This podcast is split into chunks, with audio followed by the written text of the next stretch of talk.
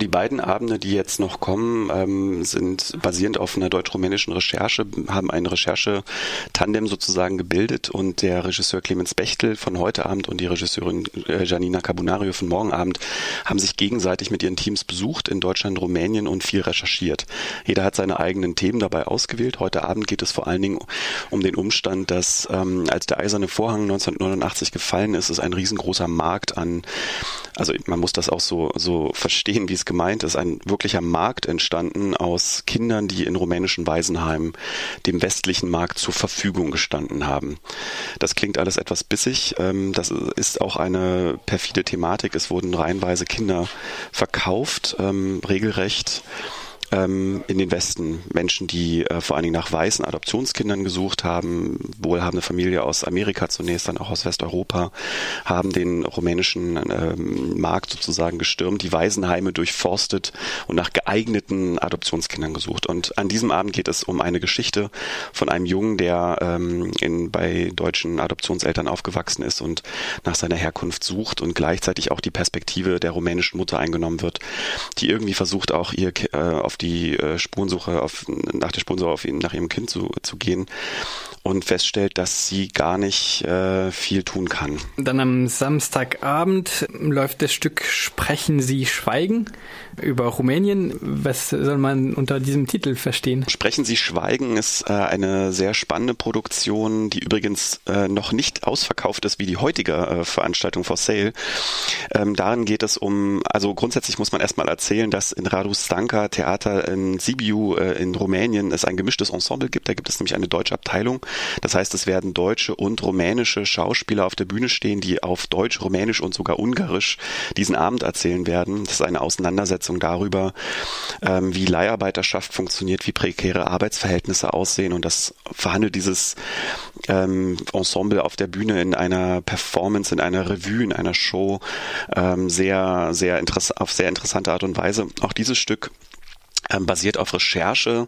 Ähm, sie waren in Deutschland unterwegs, bei der Mall of Shame zum Beispiel in Berlin, bei dem ähm, rumänische äh, Leiharbeiter um ihren Lohn geprellt wurden, sind zu Schlachthöfen gegangen, auf, auf Baustellen, ähm, auf Spargelfeldern, auch haben die auch in der Region recherchiert und daraus ist etwas entstanden, sprechen sie schweigen, was letzten Endes darauf verweist, wie dieser ganze Apparat auch funktioniert, denn viel erfahren wir darüber in der Öffentlichkeit auch nicht und da möchte das Theaterstück hier einen Beitrag leisten, dass es nicht so ist. Die Reihe heißt ja Human Trade Network, also im Titel geht es um Menschenhandel. Ähm, ist es nicht ein bisschen eine Verharmlosung von Menschenhandel, wenn man in dieser Reihe gleichzeitig das Ganze gleichsetzt mit, ähm, können mal sagen, fast gewöhnliche ähm, Ausbeutung, ähm, diese Ausbeutung gleichsetzt mit Verhältnisse, wo es wirklich um den Kauf von Menschen direkt geht? Das ist grundsätzlich eine sehr wichtige Frage. Auch ich war bei der Recherche überrascht, ähm, dass als ich mich das erste Mal mit dem Wort Menschenhandel auseinandergesetzt habe, erstmal tatsächlich von dem tatsächlich klassischen Fall von sklavenähnlichen Markten, Märkten ähm, davon erstmal ausgegangen bin und dann relativ schnell festgestellt habe und das ähm, kann man auch gut nachlesen, zum Beispiel beim Dachverband ähm, im Kampf gegen Menschenhandel, der wichtigste Verein KOK, der in Berlin sitzt. Menschenhandel ist ein politischer, ein politisches Feld, das viele verschiedene ähm, Unterfelder sozusagen mit äh, subsumiert.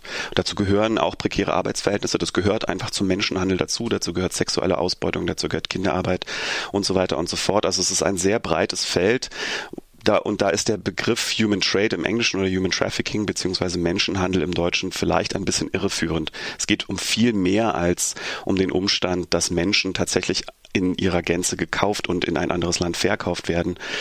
Ähm, und das ist auch wichtig zu betonen, denn so einfach ist es mit der Geschichte des Menschenhandels auch gar nicht.